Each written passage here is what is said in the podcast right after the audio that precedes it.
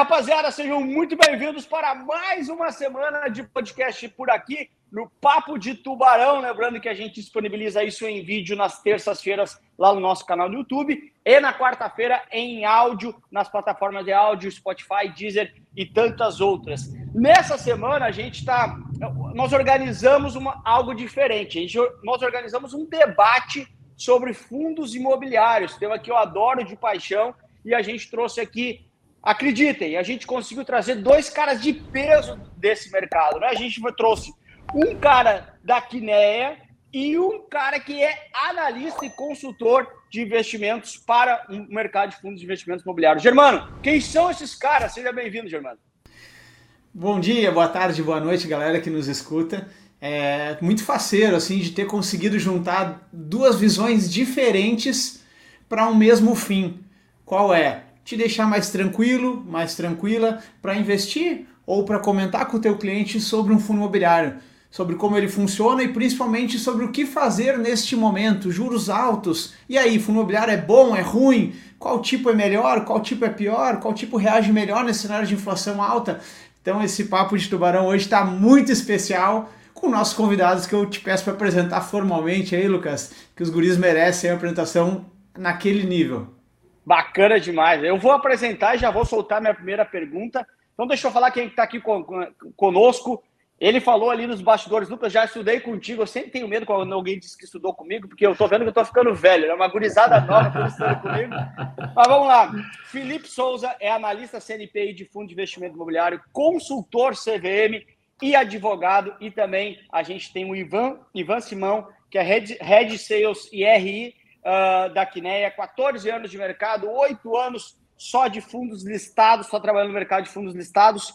E eu já vou começar jogando bomba para esse lado aí. Vou começar contigo, Ivan. Ivan, eu tenho dinheiro em caixa aqui e já agradecendo naturalmente por estar por aqui. Obrigado pelo teu tempo. É, eu tenho dinheiro em caixa aqui. Tá, é mentira, professor não tem dinheiro, mas se eu tivesse, vamos supor que eu tenha. Selic a 2,75, a gente saiu de uma Selic a 2% ali em março, há pouco tempo atrás, né, em março do, do, do ano passado e tal. Selic a 2,75, vai a 13,5, eu tenho dinheiro em caixa. Compre o fundo imobiliário ou não compre? Seja bem-vindo, obrigado pelo seu tempo aí conosco. Super obrigado aí, Lucas. E a gente é, sempre gosta de participar dessas iniciativas, desses bate-papos, pauta quase livre aqui, mas é, na pergunta direta e reta, né? Acho que se tiver que dar uma resposta direta para essa, essa pergunta de ó, tenho, tenho dinheiro, vou ou não vou alocar que seja uma parte dele no asset class fundo imobiliário, a resposta é sim. Você só precisa decidir o que você vai comprar, quanto você vai comprar, que preço você vai comprar. Mas a resposta é sim. Mercado de fundos imobiliários, que apesar de novo já começou a ganhar uma adolescência, né? A gente pode colocar mercado imobiliário a partir de ano de 2000, mas acho que 2008, 2010 foi onde as ofertas começaram a chegar no público em geral, em clientes como nós.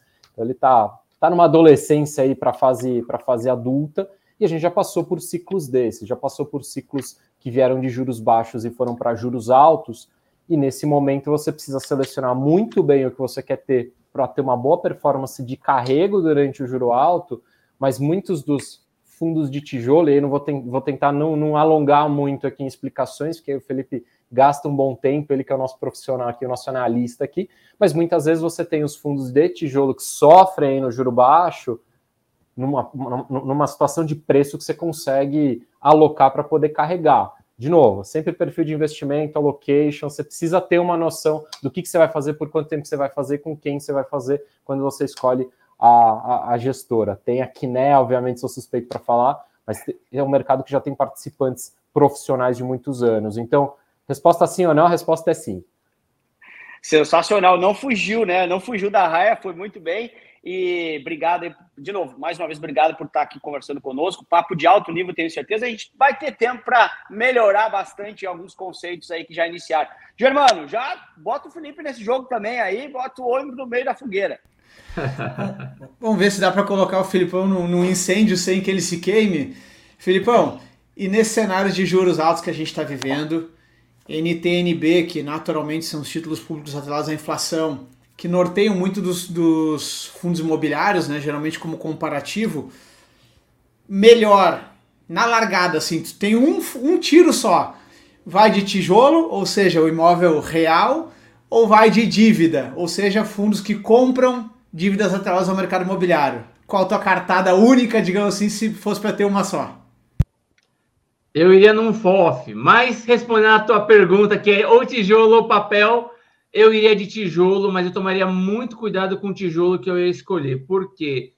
Uh, hoje a gente tem aí um, um, os próprios fundos da Quineia, que tem uma excelente performance, tem, são, são antigos de mercado, uh, eles estão pagando aí, com a atual inflação, vão pagar aí perto de 15% analisado, tem muito FII de papel, high grade ou middle risk, pagando perto de 15% o ano.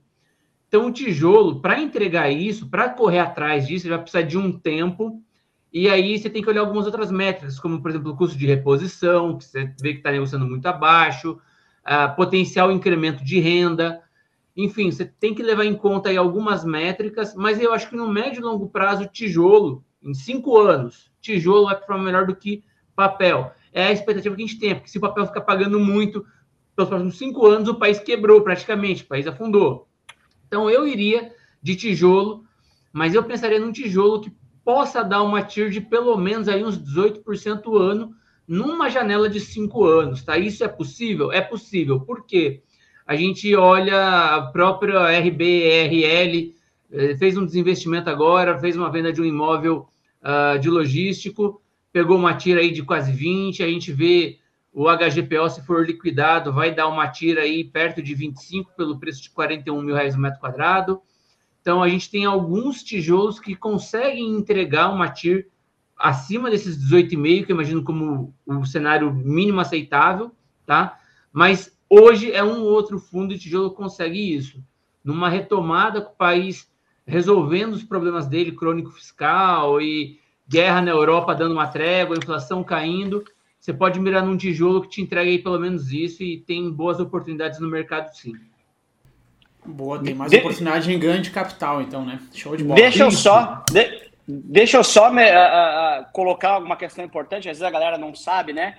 Uh, que a gente já começou no, no, no, fogo alto aqui, é que o fundo imobiliário, né? Ele é um fundo, então você coloca a grana lá, o gestor vai pegar a grana e vai comprar algumas coisas, né? Essas coisas, por isso que os guris falaram em fundo de tijolo ou fundo de papel, né? Fundo imobiliário você tem alguns tipos, né? Então, fundo de tijolo é quando ele compra imóvel físico, né? Então, ele compra um galpão, ele compra um shopping, ele compra um prédio comercial, enfim, né? E vai viver de renda, de aluguel desses imóveis. Ou um fundo de papel, que ele não compra necessariamente o imóvel em si, mas compra títulos atrelados a, a, ao setor imobiliário. É mais ou menos isso, né, Germano? É isso, e tem um, tem um conceito legal também que o Felipe trouxe, que eu acho que, é, que não sei se é de conhecimento de todo mundo, que é o seguinte: quando a gente fala de custo de reposição, isso, galera que está nos ouvindo, para fundo imobiliário de tijolo, que é aquele que tem um imóvel de fato, né, isso é muito importante. Por quê? É a minha escolha entre comprar um fundo pronto, vou comprar lá um fundo da Quineia que tem o apartamento do Germano aqui, por exemplo, tá? Vamos supor.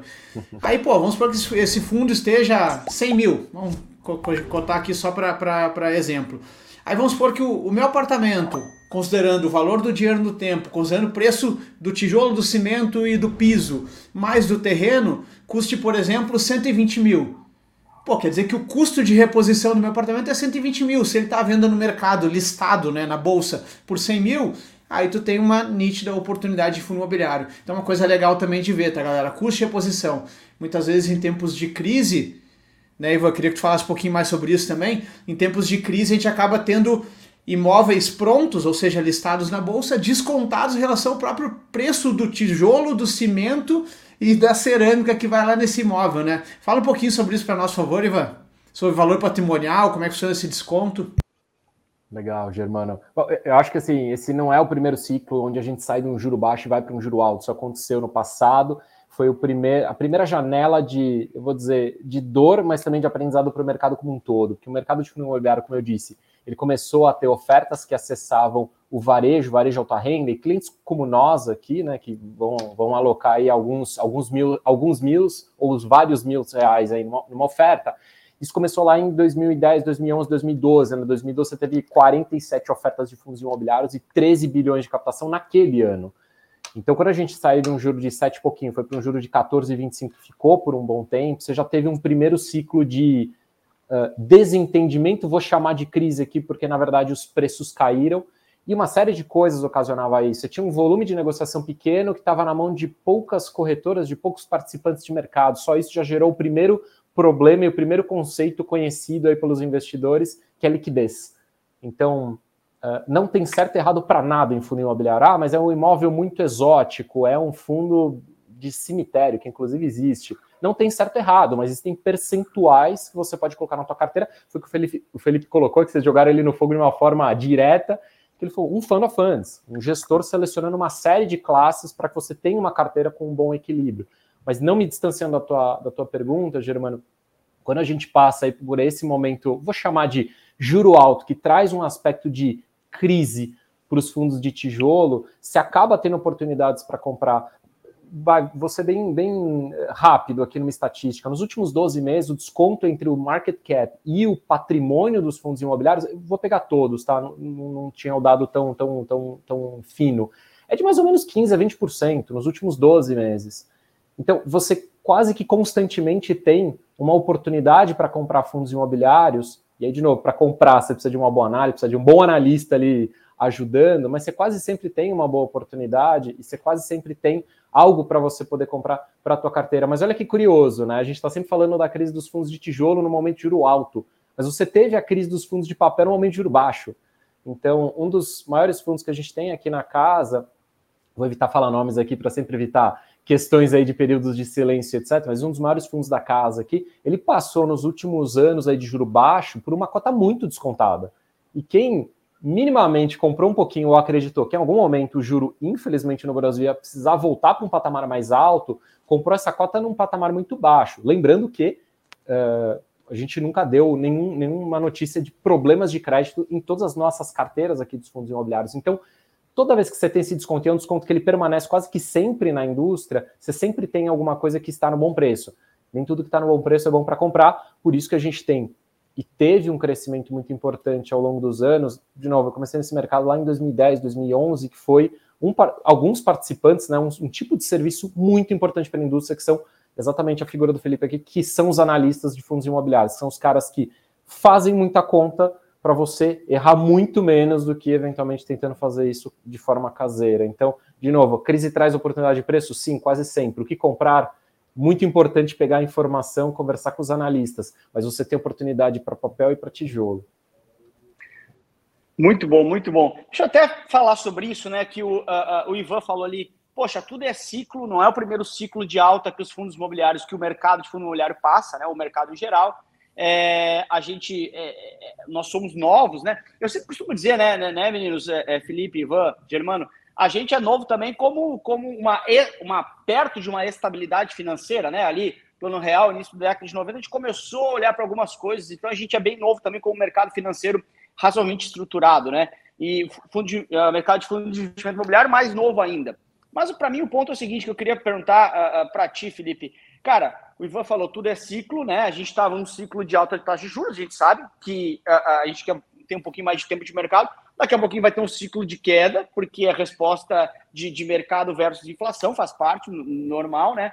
E aí, o que acontece é o seguinte: é ciclo, beleza? Você vai sofrer, a, a, a, a parte de fundo imobiliário vai sofrer no momento um pouquinho mais, outro momento vai, vai hiper bem, mega bem. Mas qual a importância de eu ter um, um, allocation definido de percentual de fundo imobiliário dentro da minha carteira e manter fiel a isso, mesmo esses momentos de ciclo que vão acontecer, né?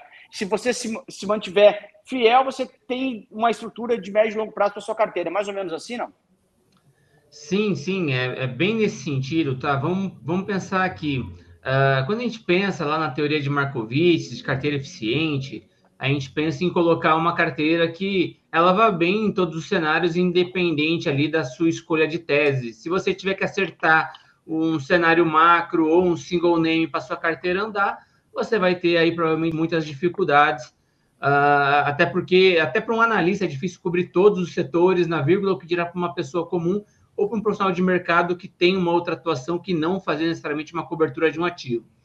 Então, o que a gente pensa? Quando a gente vai montar a carteira, fazer ali um, um, uma montagem de portfólio, eu gosto muito de olhar para a correlação que os ativos apresentam. Então, por exemplo, a gente sabe que dentro do próprio fixo, o dinheiro rotaciona.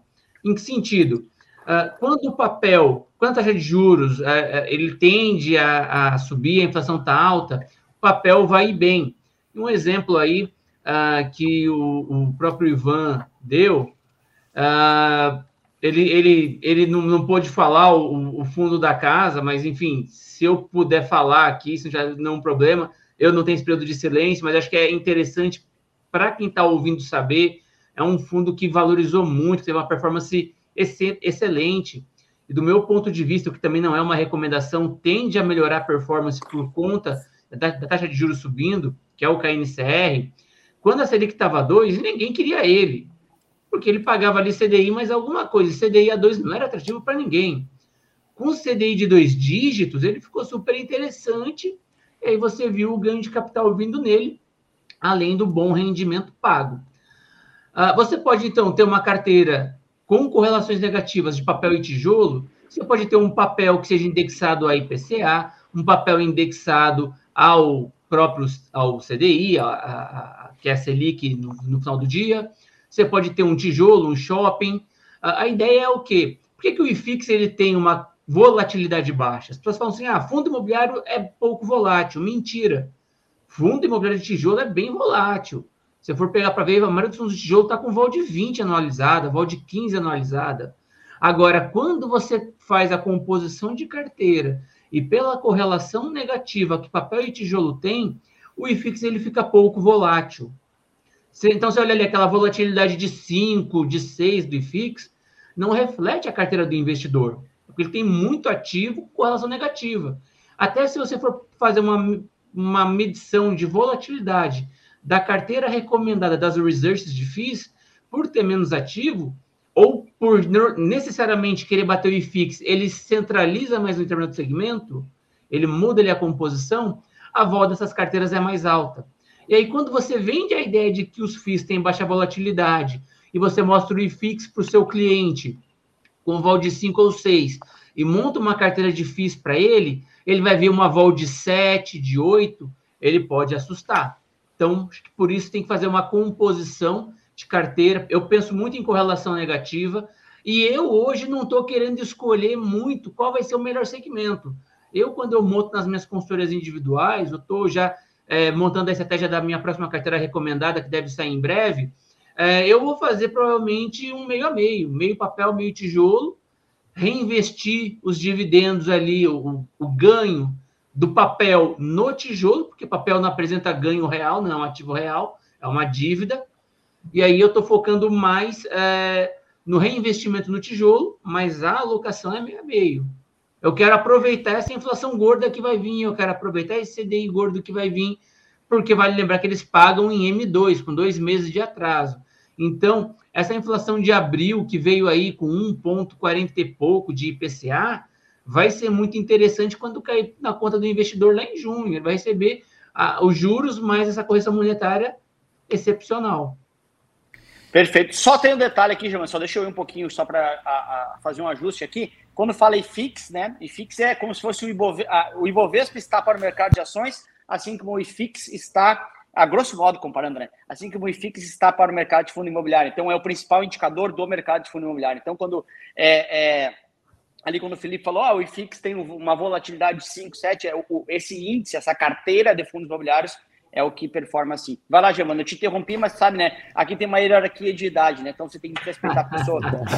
e a sorte, a sorte, deixa eu falar uma coisa, a sorte que o estagiário não conseguiu entrar hoje, porque ele ia certamente falar de, de um tempo atrás que ele me chamou para ajudar na carteira dele, ele queria renda. Quem quer renda, ele já tem uma certa idade, quem tem renda, eu dei fundo imobiliário para ele, meu. Vai em fundo imobiliário e vai ganhar renda aí, né?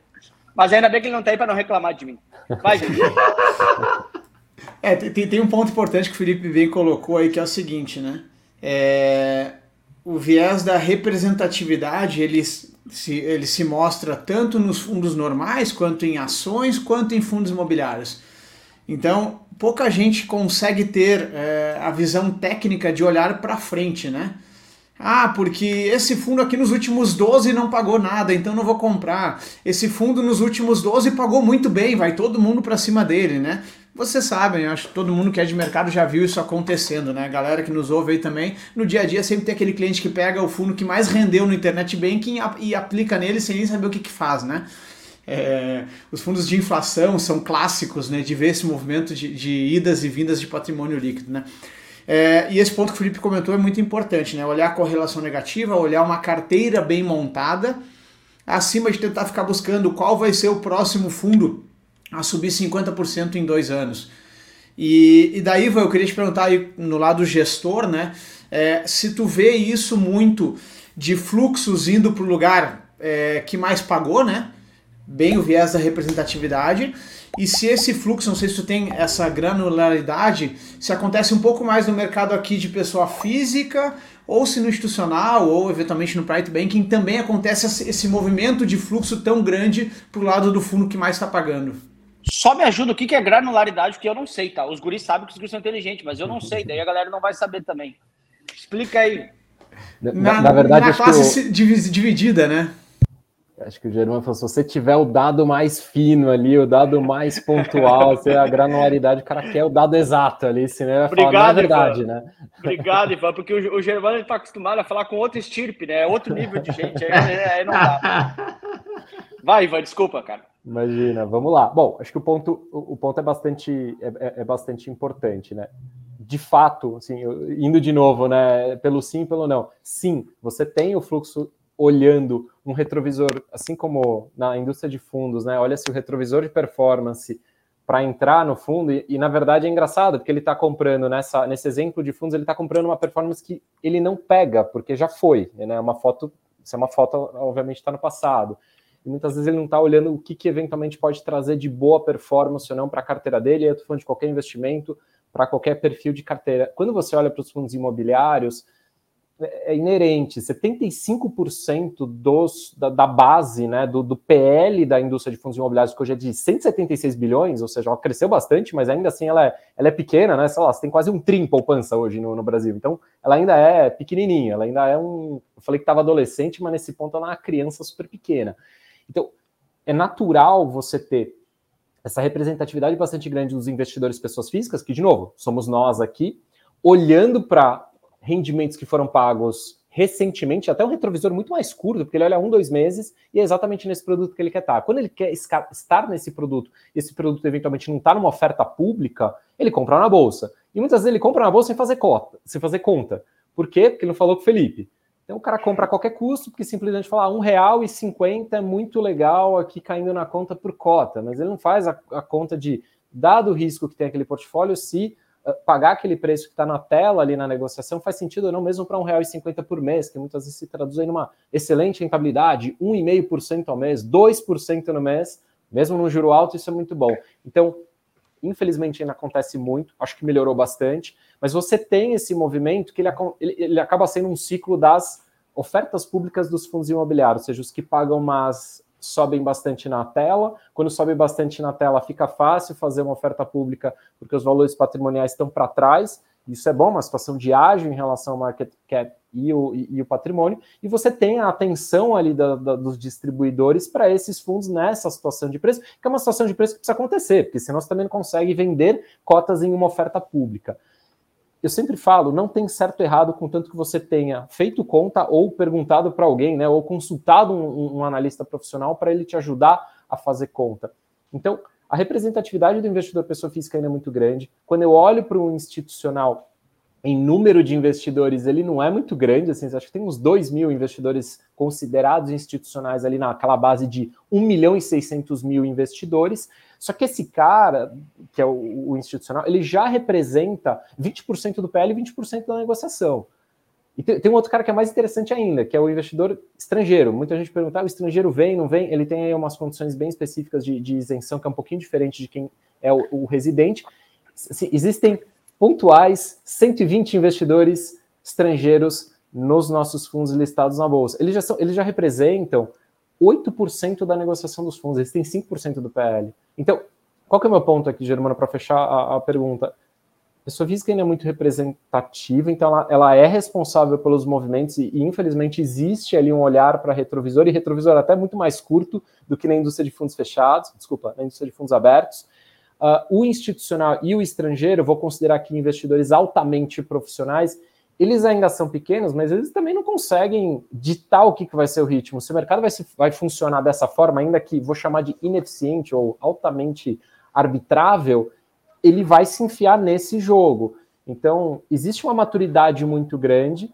Saiu de, de inovar, 10 anos atrás você tinha na casa aí de 50 mil investidores em fundos imobiliários, e hoje você tem 1 milhão e 600, mas o trabalho dos research e dos analistas tem sido assim muito importante para você conseguir ter aí resultados melhores, porque senão ele compra e vende a qualquer preço e faz estragos grandes de preço aí na bolsa, e aí a gente recebe na área de RI uma série de perguntas, o que, que aconteceu? E a resposta é quase sempre nada. O que aconteceu foram movimentações de preço por conta de ou momento macro da, da, da, economia ou coisas pontuais ali que saem no relatório de gestão, uma vacância um pouco maior e tudo mais. Então esse é um desafio constante. Ô, Ivan, deixa, deixa eu te. Eu vou, eu vou, não vou deixar nem de tomar água aí. Deixa eu te fazer uma pergunta, porque pingou no, no, no contexto aqui. E eu queria te fazer uma pergunta, já que você está dentro de uma casa de investimento, dentro da, da CNE e tal, fala com investidores também toda hora. É, e a gente sabe, né? Vou, comprei um fundo imobiliário, eu vou receber renda, né? Tenho, tenho lá a, a, que vem por, na pessoa física, né? Por isenção, eu tenho isenção de imposto de renda, que normalmente é a principal vantagem que os caras buscam.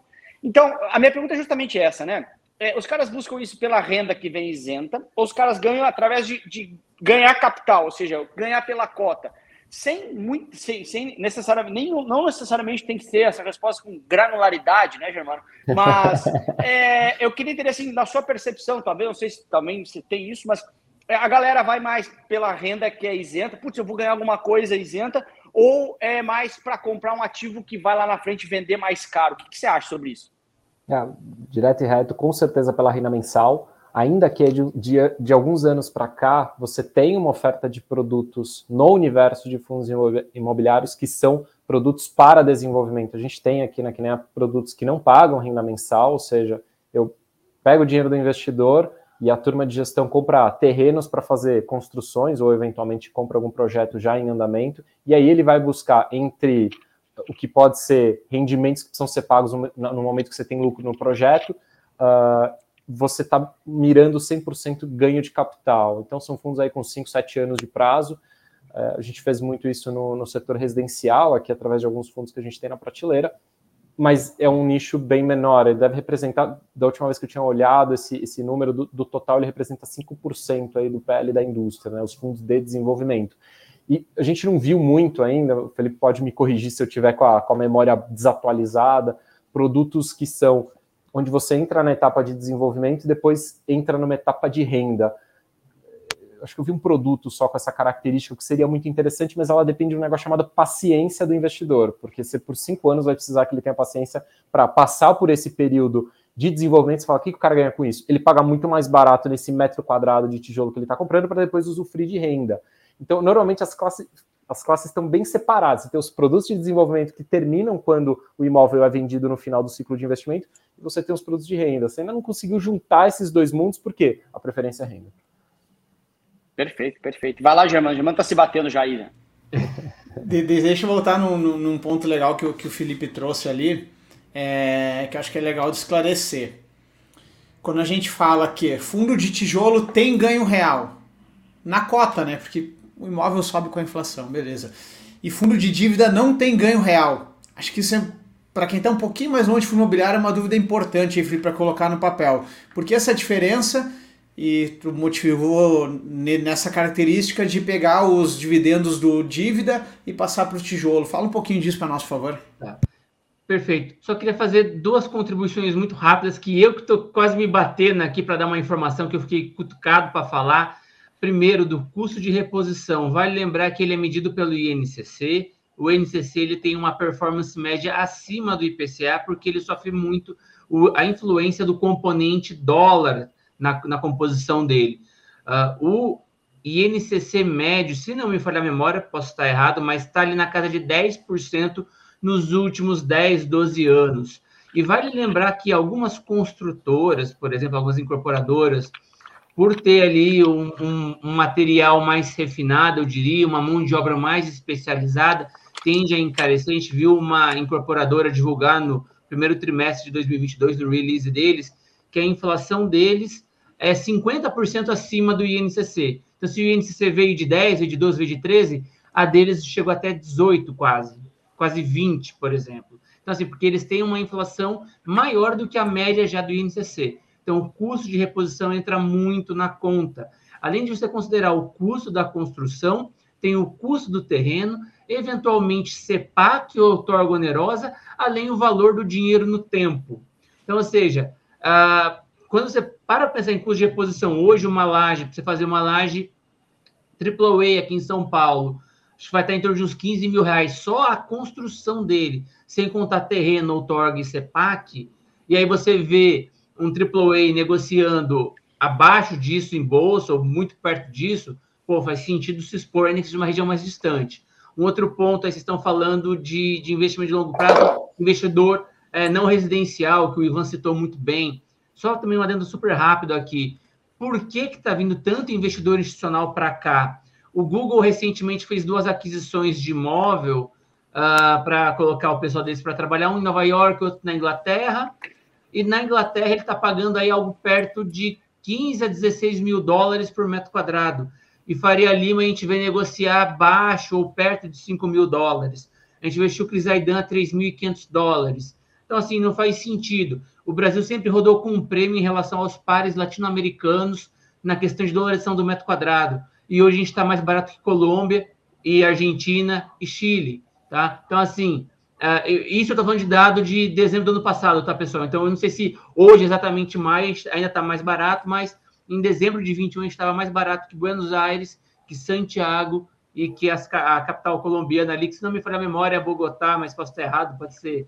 É Bogotá, né? Não sei, agora eu, deu um branco na parte de geografia aqui, o pessoal vai é me Bogotá, perdoar, tenho é certeza. Mas acho que é Bogotá, enfim.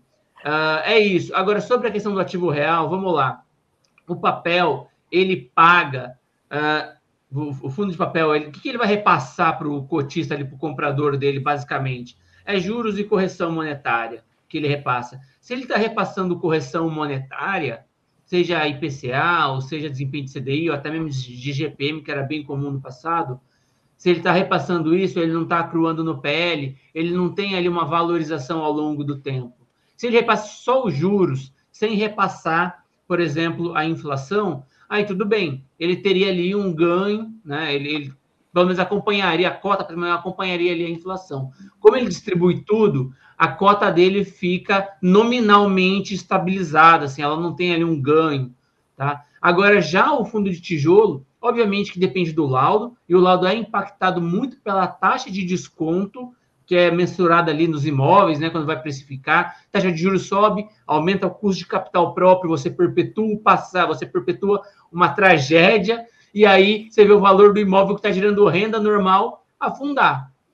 A gente tem até um exemplo, agora eu não vou citar o nome para não parecer merchan aí para o pessoal da Quineia, mas teve um fundo deles de tijolo que estava muito desacreditado, certo, no meu ponto de vista, estava apanhando muito do mercado porque não estava pagando rendimento. E ele foi incrementando o rendimento ao longo do tempo, e até o final do ano vai pagar aí perto de 90 centavos por cota, porque ele estava pagando a 18 meses atrás, 15 meses atrás, 0,65, 0,70, enfim. Você vê o que? Mesmo num cenário caótico, imóvel gerando receita. Por quê? Localização, gestão, bons locatários, capacidade de suportar aumento no impacto positivo ali de, de, de, de, aplicar a inflação do período. Então, assim, você não pode usar taxa de desconto para perpetuar o caos, mas também tem que entender que o momento é delicado. E aí que entra o ganho real é, do ativo. Se o custo de construção está subindo, mesmo com a inflação alta e a taxa de juros alta, que vai impactar no seu modelo de precificação, quando a taxa de juros normalizar, em algum momento vai, a inflação volta para o da meta, a taxa de juros cai, aí você fala assim, pô, e o custo de reposição? Ah, ele subiu, né? Então aí você vai ver o laudo de avaliação do imóvel, subindo o VP rápido. E a gente sabe que a cota de mercado acompanha, tende a acompanhar o VP. Obviamente que às vezes dá essas distorções maiores e aí chama o investidor para aproveitar o momento. Então, acho que assim, você pode aproveitar o melhor dos mundos. Pega o dividendo gordo do papel, coloca no tijolo que está baratinho e no médio e longo prazo deve entregar um bom rendimento. Muito bom. Só fazer o, o glossário para a galera que VP aí no caso valor patrimonial, né? Que é sempre uma informação importante de ver também. Eu sou cotista desse fundo aí, tá, Felipe? Se o, se o Ivan quiser citá-lo depois, fica à vontade. É. Mas fundo bom demais, eu gosto na PF bastante. E show de bola, show de bola. E, e, é importante sempre o conhecimento, né, galera? Não é só olhar lá, o fundo tá pagando mais dividendo. Entenda, ele tá pagando e guardando a inflação, é o caso dos fundos IPCA muitas vezes, né? Ou, ou ele tá pagando tudo, é o caso dos fundos CDI. Ou ele paga o aluguel, que é o caso dos fundos de tijolo, mas a inflação está guardada dentro do imóvel no valor patrimonial. Então, conhecer o investimento é essencial antes de qualquer movimento de aporte. Investidores e, eventualmente, eh, novos entrantes no mercado de capitais, aí, seja com investidores ou atendendo clientes também, né? Vai daí, Lucas. É, de, deixa eu até fazer uma, uma, uma pergunta já também. Eu não ia nem deixar é, o Felipe tomar água também, mas aí tu, tu, tu deu uma conversada, ele conseguiu tomar água dele. Que é uma pergunta que é o seguinte: olha só que louco, né? É, uh, os fundos imobiliários, né, eles têm as suas ações negociadas, ações, suas, perdão, suas cotas negociadas uh, muito similar com o que é uma ação, né, na, na, na, B3, na bolsa e tal, você passa a ordem lá pelo seu uh, home broker. Então, você tem muito isso do investidor lá, a galera do efeito manada, está caindo, tem que vender, está caindo, todo mundo vende naquele dia. Aí a minha pergunta é o seguinte, olha só, quando você pergunta, se eu for ali na rua aqui embaixo agora e perguntar assim, quanto é que, quanto é que vale uh, a Petrobras? Ou quanto é que vale a Gol? Ninguém vai saber, né? Agora, se eu perguntar quanto é que vale esse prédio aqui que eu tô, bastante mais pessoas vão saber, né? Ah, vale um milhão, vale dois milhões, vale três milhões, porque a gente mais ou menos entende razoavelmente, né? Pô, o cara olha, sabe mais ou menos quanto é que vale um imóvel. A minha pergunta é, por que que mesmo uh, uh, razoavelmente entendendo um pouquinho de imóveis, né? Falando de, de do, do, dos fundos de, dos fundos de, de, tijolos, por que que esse cara mesmo assim vai lá e vende no efeito manada, vai lá e vende junto com o movimento de mercado? O que você tem? O que você me diz sobre isso? E, e, e de novo, é, é assim mesmo? O cara consegue ver valor no imóvel tão fácil assim? Ou tem uma parada de uma série de, de coisas intrínsecas que o cara não, internas o cara não consegue enxergar, Felipe? Olha, eu acredito muito. É que é o seguinte, às vezes, né? É, Vamos voltar aqui um pouco de 10 casas. Um FII é um fundo de condomínio fechado, então ele não tem resgate de cota. Se você quiser negociar suas cotas, você tem que negociar realmente no home broker. Diferente de um FII e de um FIM, se você quiser, você pede o resgate e aí você tem que respeitar o prazo de liquidação para ter ali suas cotas de volta, né? o seu, seu dinheiro investido. O FII não, você bate no home broker lá, paga o spread de diferença que você está pagar e você sai do investimento. E aí, vamos voltar também agora para o período de pandemia, que a gente viu. Uh, fundo imobiliário não tem circuit breaker. Então, teve dia que a bolsa caiu, entrou em circuit breaker, e aí os FIIs pararam de negociar.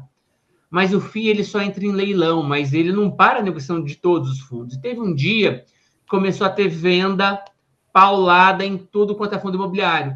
Se fosse nas ações, ia ter dado circuit breaker, mas fundos não tem, então continua aquela queda acentuada. Por que, que isso acontece? As pessoas, no meu ponto de vista, aí não tem como comprovar, menos eu não consigo. Se o Ivan conseguir comprovar, depois ele pode até fazer aqui um, um adendo. A pessoa aqui, ele, é, é, ele não consegue. Uh, ele faz ali uma comparação de custo de oportunidade, e aí ele olha assim: pô, o meu fundo imobiliário está pagando 8% de yield, ele caiu 15%, mas a ação caiu 40%, porque ela tem mais volatilidade ainda. Se ela voltar, e aí ele pensa o seguinte: pô, se ela voltar em X tempo, eu vou ganhar mais. Então ele vende o fundo para aportar em outro ativo. É, eu tive essa, essa, esse pressentimento, conversei também com outros colegas de mercado, analistas também tiveram a mesma, a, a mesma sensação, não é nenhum pressentimento, é uma sensação de que o pessoal fala assim, pô, o fundo caiu 20, mas tem ação esse ano que já caiu 50. E aí ele fala, pô, se a ação voltar para onde estava, ele vai no viés de ancoragem, achando que ela vai voltar naquele mesmo preço, e fala, pô, eu vou ganhar 100%. Se o fundo voltar, eu vou ganhar 25%, 30%. Às vezes o fundo volta mais devagar. Então ele vende o FII para ir para outra classe de investimento. Isso acontece, infelizmente, muito para as ações, que aconteceu isso em 2020, e no final do ano passado, eu acredito que isso aconteceu bastante também em criptomoeda cara vendia FI para comprar Bitcoin ou alguma outra cripto, esperando ali que voltasse. Aí você fazer trade de volatilidade, trade de Sim. retorno à média. E aí você vê, pô, será que ele conhece? Será que ele tem essa capacidade mesmo? Será que ele está só no viés de ancoragem? Enfim, acho que essa é a minha percepção. Uh, acho que começa a vender no susto e tem um pouco de efeito manada, mas também tem muito de querer pegar um ganho maior olhando para o investimento vizinho que está derretendo. Perfeito, perfeito, sensacional. Vai, ir, quer ir, mano? Quer complementar a fala do Felipe aí, essa tua é, percepção boa, boa, aí enquanto lado, lado distribuidor, distribuidor na verdade gestor, né? Mas enfim, é, acaba também comentando muito, conversando muito com distribuidores no dia a dia.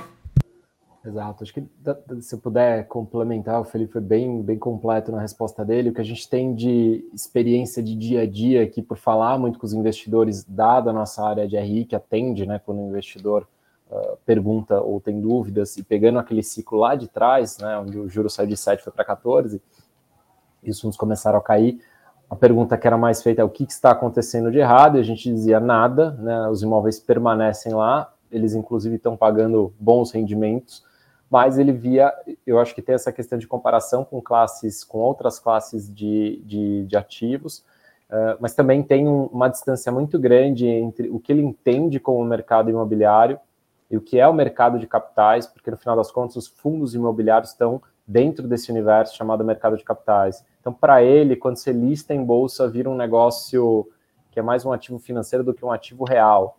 Uh, se não fosse assim, teoricamente, em ciclos de juros altos, ele deveria vender o apartamento dele e colocar um CDB de algum banco. É, e não se faz isso, na verdade. Até porque, se você olhar, recentemente a gente está num patamar de juro bastante alto, mas em grande parte das localizações geográficas, é, principalmente imóvel residencial, ele está tendo um aumento de preço, enfim, por conta de escassez e tudo mais. Tem outras coisas que não é só a questão macro. Então, ele enxerga uma distância muito grande entre o que entre o imóvel que ele consegue colocar a mão e, o, e o imóvel que está traduzido está traduzido em uma cota listada numa tela a qual ele recebe um extrato todo mês dizendo se subiu ou se caiu.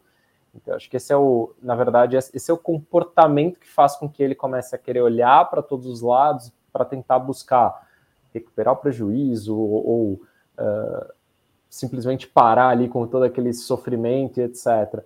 E isso vai em linha com uma conversa que volta e meia é, acontece ali em, em, em, jantares e almoços de família no domingo, que é o seguinte: ah, o que, que está bom para comprar? E essa pergunta está sempre atrelada, no meu caso foi imobiliário, mas está sempre atrelada a algum ativo específico. Eu falo, busque comprar uma boa assessoria financeira.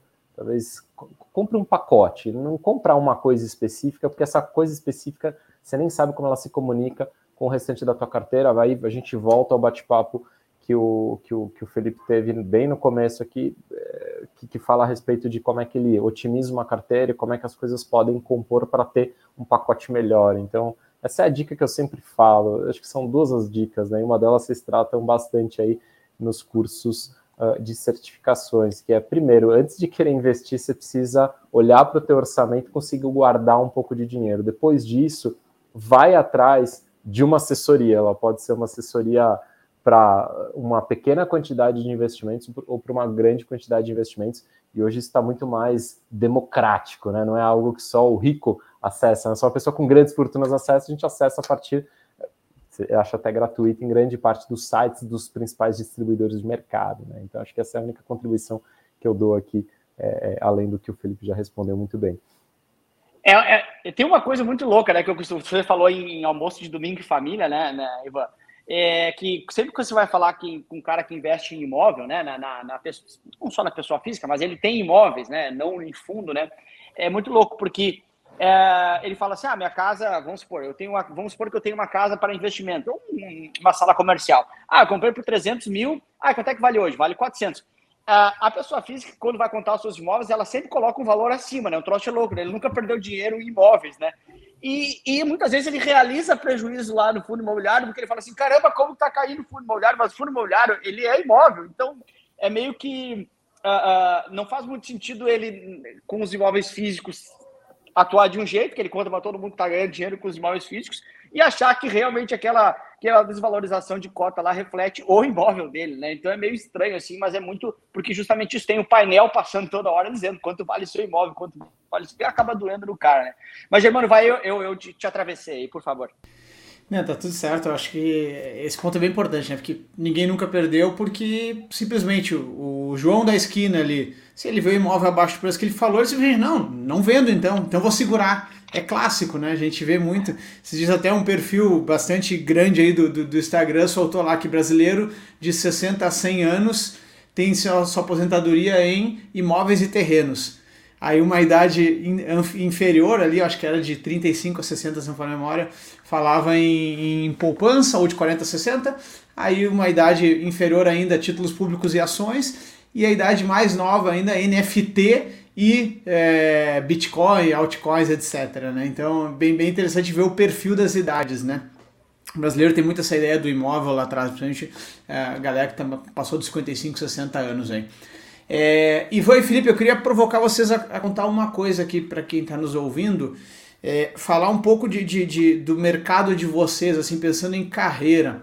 É, exemplo, Ivan, cara, como trabalha numa asset, o que, que a galera faz por aí?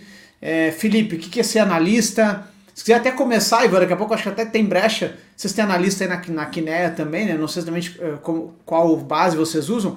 Mas vai falar um pouquinho depois, contar para o Felipe o que é a carreira de cada um de vocês, para a galera entender também, daqui a pouco buscar amanhã depois seguir esses caminhos que são bem legais. Bacana, vou começar aqui. Bom, uh, quando a gente fala da Kinea, hoje é uma, uma empresa de 140 pessoas e 62 bi sob gestão, né? O que significa que tem 62 bilhões de reais de pessoas aqui dentro que a gente cuida investindo aí dentro dos fundos que a gente tem na nossa, na nossa prateleira. E é até muito difícil conseguir em pouco, em pouco tempo, eh, enfim, representar adequadamente a importância de cada um dos times em cada um dos produtos que a gente tem aqui. Aqui, né? A única coisa que a gente faz aqui é gestão de fundos de investimento, então, a empresa pode ser claramente dividida em gestores, em gestores de portfólio e todas as estruturas que dão suporte a essa atividade e a atividade de relacionamento com os clientes, que é o caso da área aqui que eu toco com, com, com o time. Então, olhando para a minha parte de mercado, todo mundo fala ah, mercado financeiro. O mercado financeiro ele, ele, é muito amplo, né? Igual falar medicina, né? Você tem uma série de especialidades. E aí, Asset management, ou empresas que fazem gestão de fundos de investimento, é um, é um pedaço aqui do mercado financeiro de prestação de serviço para dinheiro de terceiros, obviamente tem dinheiro nosso aqui também, mas para dinheiro de pessoas terceiras que vão atrás de vários tipos de fundos de investimento e ela bate na porta de um distribuidor, de um grande banco, de uma grande plataforma e busca ali por tipos de investimento. Eu estou ali por trás, né? Então a plataforma é o supermercado, o seu produto ali na prateleira e é isso que a gente faz no dia a dia. Em termos de carreira, eu comecei minha carreira ó, ali perto de 2007, numa tesouraria de banco pequeno. Depois tive a sorte de passar por uma série, por uma série de áreas e ir descobrindo coisas que você tem perfil para fazer, coisas que você não tem. E vou até fazer uma brincadeira, uma coisa que eu descobri que eu não tenho perfil, não, não tinha, enfim, a, a predisposição para isso foi quando eu passei por uma área de research, era uma área de research para renda variável. Uh, e aí era mais ou menos, enfim, um pouco do, do, que você quer, não quer fazer, você vai descobrindo isso ao longo do tempo, mas eu passei por várias áreas, tesouraria, mesa de uma corretora na parte agro, depois passei ali pela parte de, de, de research, entrei numa instituição financeira, fiz um programa de treino muito interessante, uh, e aí tive acesso a, a, a vir para a Kiné para tocar um projeto chamado RI de fundo listado, que era um negócio que praticamente não existia. Existiam poucas empresas que já tinham equipes que se dedicavam a atender o mercado de fundo listado. Porque quando você olha para o RI de uma empresa listada, ele é normalmente a mesma figura do CFO, né, uma figura executiva extremamente senior, lá em cima, com um time enorme. Quando eu vim para a Kinea, a empresa era menor, não tinha muito essa, essa, todo esse glamour, né? A gente brincava assim, eu vim para cá para atender o telefone, porque ele não parava de tocar porque eu vim justamente em 2014 para a Kinea, quando a gente estava tendo uma situação aí de quedas de até 10, 15% no dia, Felipe vai lembrar muito bem, bem disso, que machucou demais o investidor. Então, um, só que isso, acho que a grande curiosidade é, uh, então eu vim, fiz o RI, aqui da, da, da, empresa como um todo, a gente foi desenvolvendo uma série de coisas baseado na forma como a gente se comunica com os investidores, então site, Instagram, que, enfim, não existia Instagram de empresa, principalmente de empresas do, do setor financeiro, por toda a questão de compliance, então a forma de se comunicar ela foi evoluindo aí para essa parte digital de uma forma bastante acelerada, e mais do que isso, se você olhar hoje as assets ou as gestoras de fundos de investimento de todo o Brasil, elas têm a figura do RI, que era chamar, que, era a figura do, do, do, head de sales, na pessoa de vendas da, né, a liderança de vendas da empresa normalmente fazia o relacionamento de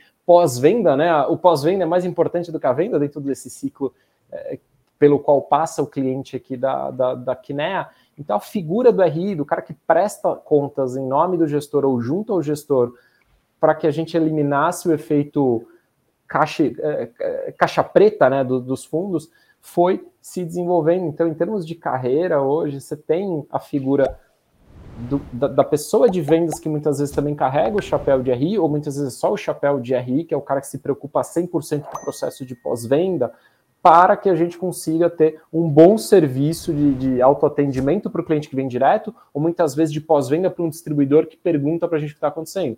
A gente tem um relacionamento super extenso com todos os analistas de mercado, porque eles vêm, eles vêm atrás de informações já bem analisadas para que eles possam definir nos modelos ali se aqui né, fica ou não fica na recomendação, se vale ou não vale a pena comprar alguma coisa.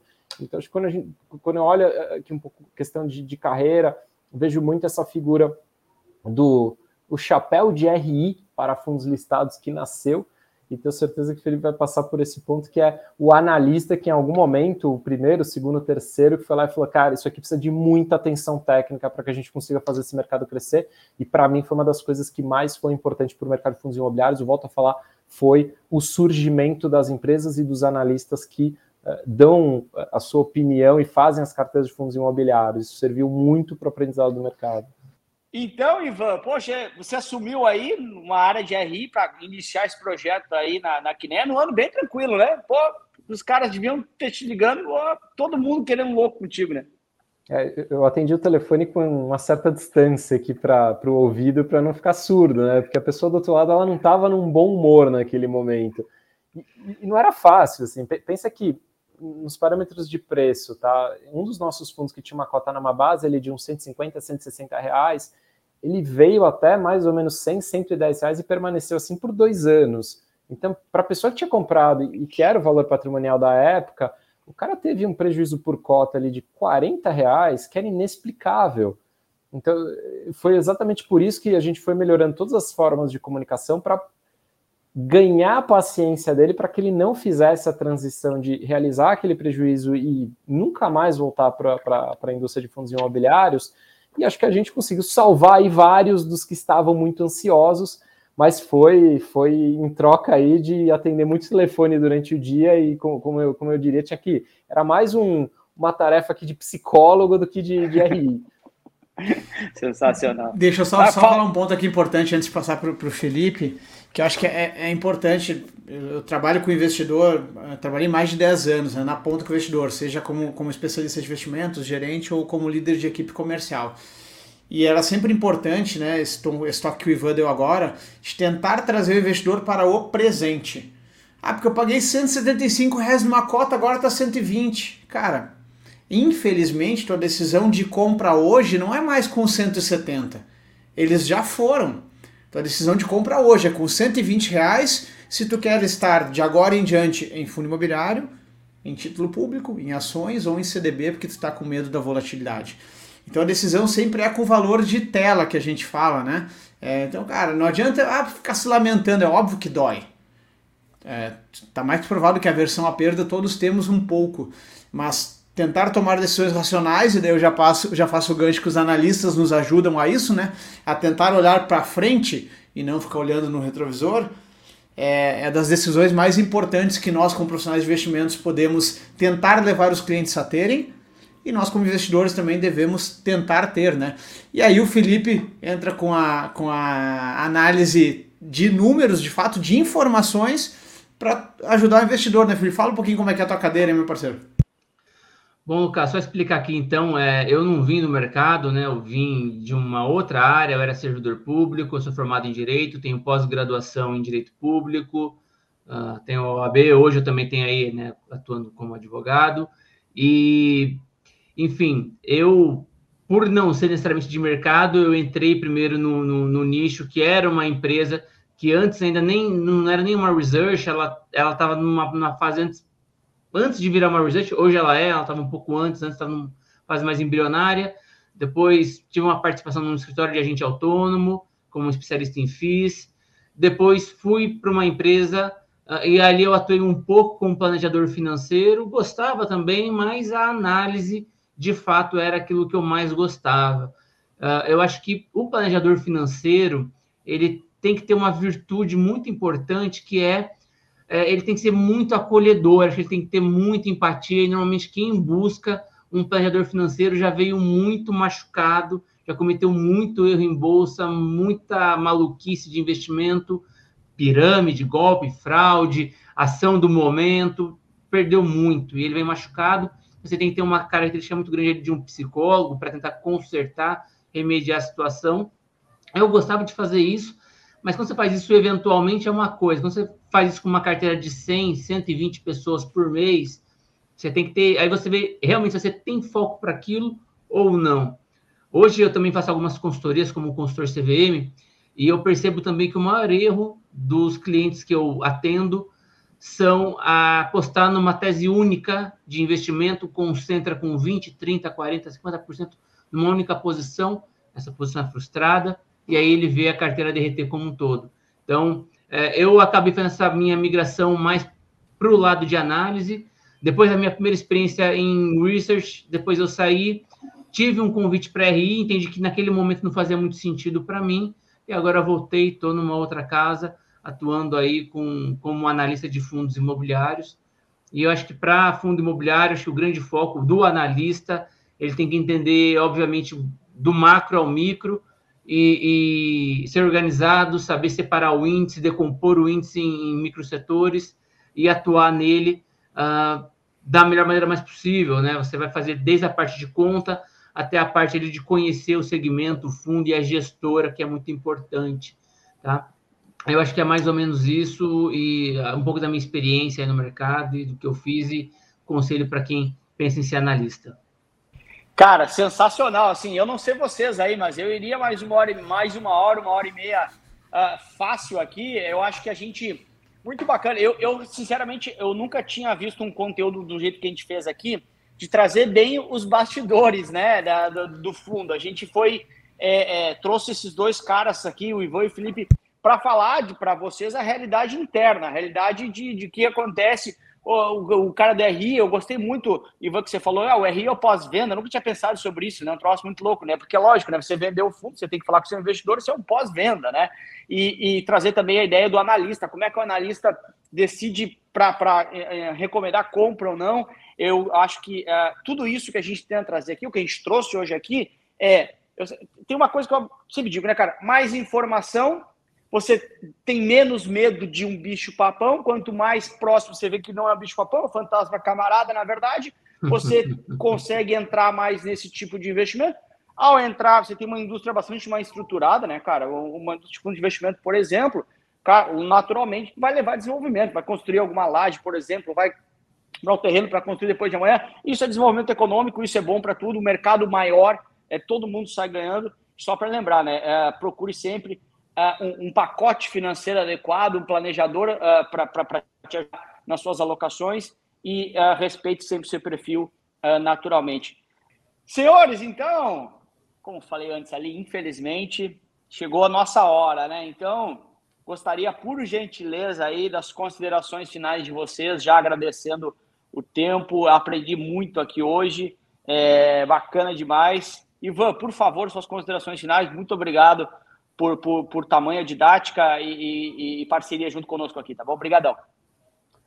Lucas, eu que agradeço você, Germano, Felipe, um prazer estar contigo aqui nesse, nesse bate-papo. Que na Investimentos tem um perfil público no Instagram e no, no YouTube, em, em linha com o desenvolvimento do que a gente considera ser uh, uma área completa de RI. A gente tem bastante. Esses dias eu, eu entrei para ver, a gente tem mais de 400 vídeos no, no, já publicados no nosso canal do YouTube ou seja, mês a mês a gente faz um vídeo de dois a, dois a três minutos de cada um dos produtos para ajudar os investidores a entender o que, que aconteceu. Então, isso eh, tem, tem sido aí uma forma da, gente dar conteúdo de forma bem aberta para os investidores. No Instagram também a gente faz ali uma seleção dos principais conteúdos. Então, nos sigam nas redes sociais. Eu mesmo estou à disposição para quem for investidor dos nossos fundos e precisar acessar a área de RI aqui. Então, eu não sou apenas uma, uma figura aqui. Vocês, conseguem falar comigo se ligar aqui na Quinel, mandar um e-mail e tem todo o time aqui por trás na área de RI, na área de sales, que dá uma abrangência muito grande, porque a gente tem uh, algumas centenas de milhares de investidores. Então, de novo, muito obrigado aí pelo bate-papo e uh, desejo aí que todos os investidores façam boas decisões aí ao longo da, da, das suas jornadas. E o material Demais, da Kiné é muito bom, hein? sensacional. Eu acompanho, gosto muito do, do, do, material do time lá. Então, show de bola. Obrigadão, Ivan. Felipe, feito o fechamento aí, meu parceiro. Bom, obrigado pelo convite. Uma honra para mim estar conversando com o pessoal aí tão experiente. Eu fui aluno do Lucas e hoje eu posso conversar com ele numa live. Pô, é tipo, eu sou São Paulino pra caramba, sei lá, é como se eu fosse convidado para bater uma bola com o time de 92, 93, 2005, sei lá, super contente com isso. E, pô, conversar com, com, com, o Ivan aí da Quineia.